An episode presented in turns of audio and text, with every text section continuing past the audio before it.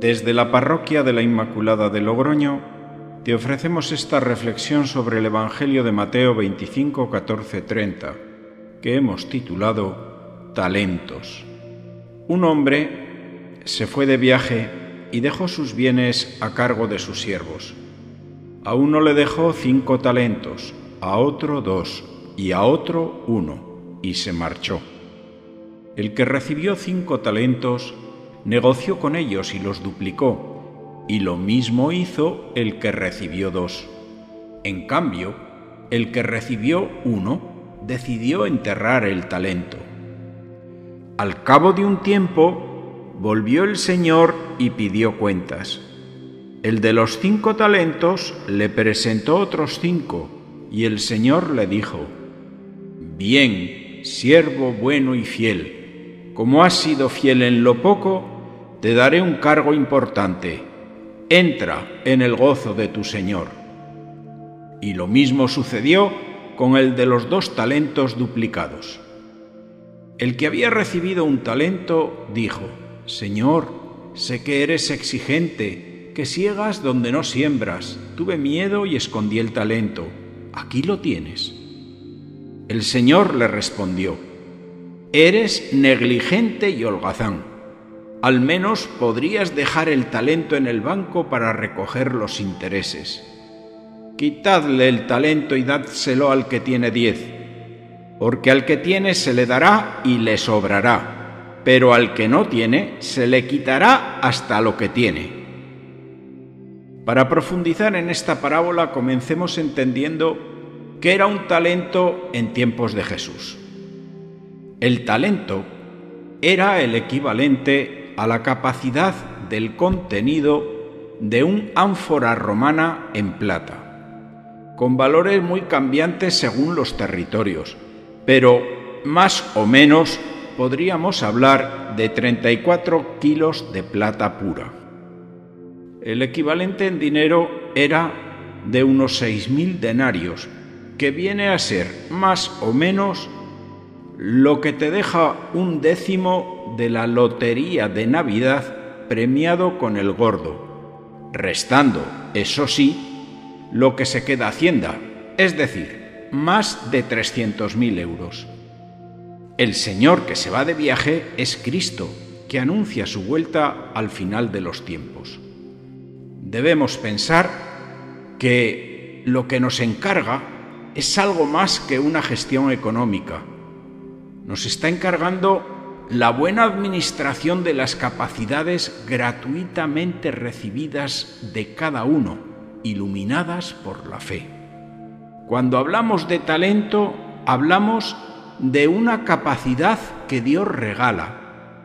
El talento o capacidad de cada persona no es sólo una cosa, es la convergencia de muchas cualidades. Cada individuo tiene las suyas propias. No hay un talento específico. No hay dos personas iguales. La primera enseñanza es que solo Dios es quien puede dar talentos, pues todo don perfecto viene de lo alto. Coincidimos también en que todos recibimos algo además de la propia vida, al menos un talento y probablemente más. Qué bien sabe Dios repartir los talentos. ¿Cómo nos conoce? La pregunta clave ahora es, ¿tú sabes qué talentos has recibido? Hay muchos talentos recibidos directamente por nuestro nacimiento y otros por nuestro segundo nacimiento en el Espíritu. En el instituto me encuentro con muchos chicos que no saben por dónde seguir, no saben qué hacer con su vida, qué opción de estudios tomar. Y les invito a que se revisen interiormente y aprendan a conocerse. ¿Qué cualidades tienes? ¿Para qué eres bueno? ¿Qué te hace feliz? Pues eso es lo que tienes que potenciar para ser el mejor. Cada uno tiene un tipo de inteligencia diferente. Elegir bien es decisivo en la felicidad de una persona. tomar decisiones sin pensar es causa de infelicidad y mucho dolor. Para potenciar los talentos, Dios pone en nuestra vida personas que son importantes y que tú no eliges. Son como un regalo de Dios. Ten los ojos abiertos, pues yo he visto en mi vida sacerdotal que en cada parroquia, rural o urbana, Dios me ha puesto personas maravillosas que me han aportado muchísimo a nivel humano y espiritual. Algunas ya están en el cielo, pero otras son amigos que tengo para siempre en el corazón. Todas esas personas son muy distintas entre sí, de distinta edad y condición, pero todas ellas han conformado lo que ahora soy. Me han aportado mucha sabiduría y felicidad. A través de ellas he visto la providencia de Dios. Y lo mismo puedo decir de las comunidades a las que he servido. Y también debo admitir que muchos dones y talentos se multiplican solamente después de la conversión. Si no te conviertes, no hay talento multiplicado. Todos los dones que recibimos del Espíritu Santo son para gloria de Dios, no son para darnos autobombo. Incluso tú puedes ser la respuesta al clamor de otra persona. Por pequeño que te creas, un peón puede poner en jaque al rey en el ajedrez de la vida. Estos dones o regalos fueron creados para el bien, pero cada uno los maneja como él quiere. Nuestro libre albedrío y la voluntad herida por el pecado puede hacer que no coincidan exactamente con el bien que Dios quiere. Pero eso sí, no olvidemos que los talentos simplemente son para usarlos. Así es como se pierden o se multiplican, simplemente con su uso. Al final, todos daremos cuenta de lo que hagamos con los talentos prestados en esta vida. Todos vamos a rendir cuentas en un juicio particular ante Dios, después de que han firmado nuestro certificado de defunción. Mirad, hay tres fechas en la vida de todo hombre. La primera es el día de tu nacimiento. La segunda es el día que descubres que Dios existe con la presencia del Espíritu Santo en tu vida es decir, cuando comienza tu vida espiritual. Es algo muy impresionante. Y la tercera es cuando retomas con plena conciencia el camino de la vida terrena que termina en el cielo. Es decir, cuando descubres el sentido o la dirección de tu vida. A partir de ahí, todo se va ajustando y comienzas a entender muchas cosas y también comienzas a dar gloria a Dios. En la parábola vemos como a los que se les dio muchos talentos y supieron multiplicarlos, fueron considerados servidores fieles y socios del Señor, como partícipes gozosos de sus bienes, como amigos de Dios. Al que solo se le prestó un talento y no lo hace crecer, se le llama negligente y holgazán. Te entregué más de 300.000 euros para que produjeses algo y no has sido capaz ni de llevarlos al banco para producir intereses. A este último le podría decir además, si has tenido miedo, haber pedido consejo al que sabe, al de los cinco talentos. Lo peor de este siervo negligente es que no temió a Dios vivió como si no tuviese Señor, al que tuviese que dar cuentas al final de su vida. Y por eso será separado y no podrá participar del lugar donde se vive y festeja eternamente. Quizás sea luminoso para entendimiento de esta parábola traer aquí un personaje del Antiguo Testamento y contemplar cómo desde siempre los talentos son regalo de Dios para el servicio de los demás. Dios siempre es el actor principal en la historia de cada uno. Veamos, por ejemplo, el caso de Moisés. Desde su nacimiento ya se ve la providencia y elección de Dios.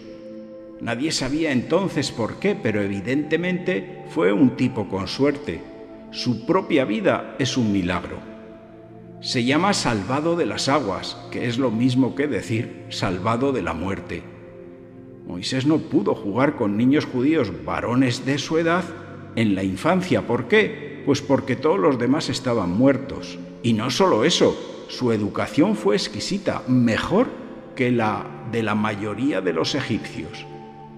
Le pudo parecer una maldición tener que huir al desierto como pastor, para llevar así una vida oculta, pero eso también fue una bendición para Moisés, pues ahí aprendió a manejarse por el desierto y a conocerlo como la palma de su mano. Llegó un momento donde Dios habló a Moisés para que fuera a persuadir al faraón de Egipto para liberar a su pueblo. Pero este personaje, que no entiende su suerte, solo pone un sinnúmero de excusas a la petición de Dios. No me creerán, soy torpe de lengua, cometí un delito, no les caigo bien, yo no valgo, han pasado muchos años, soy muy viejo, etc.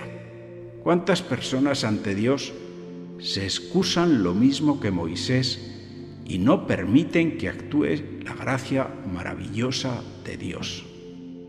Dios no está interesado en las cosas que Moisés no puede hacer, sino en las cosas que Moisés sí puede hacer. Conocía perfectamente las limitaciones de su siervo, pero también conocía sus habilidades. Y sobre todo, hay un propósito de salvar a los hombres donde Moisés es un engranaje importante, pero él no lo sabe. Dios ha hecho bien las cosas y sabe que Moisés es un hombre preparado según los parámetros egipcios, que conoce la casa y la administración del faraón. Es judío, conoce el desierto porque lleva 40 años de pastor y además es un hombre maduro para soportar las quejas y murmuraciones de su pueblo. Dios no llama a los cualificados, sino que cualifica a los que llama. La obra es de Dios y por tanto Él pondrá los medios. Lamentablemente uno se encuentra demasiadas personas que recibieron la fe siendo unos bebés en la pila bautismal, acompañados de sus padres y padrinos, y jamás la acrecentaron. Nunca celebraron su fe. Nada tuvo que ver esta fe en sus vidas. Es como si de las tres fechas principales en la vida de cada hombre solo conociesen la primera, que precisamente es la menos relevante. Son como vidas incompletas. Sería inteligente preguntarnos en este preciso momento, ¿cómo está la fe que tú recibiste el día de tu bautizo? Puede ser que necesites renovarlo. Nos debemos enfocar en lo que de verdad es importante y eliminar aquello que nos estorba y nos desvía de la vida eterna. Y esto pueden ser personas como cosas. No es tiempo de justificarse como Moisés. Yo no estoy preparado, me faltan medios, estoy muy ocupado, lo intenté y fracasé, etc. Es tiempo de involucrarse y ser responsables con nuestra fe en la parroquia, en la familia y en la vida social. No vas a tener otra oportunidad. Vive tu fe desde ahora. Si te ha gustado esta reflexión, pásala. Puede hacer bien a otras personas y además es gratis. Recuerda que puedes encontrar esta y otras reflexiones en las principales plataformas como Spotify, Apple o Google Podcasts con el nombre de Reflexiones de un cura de pueblo.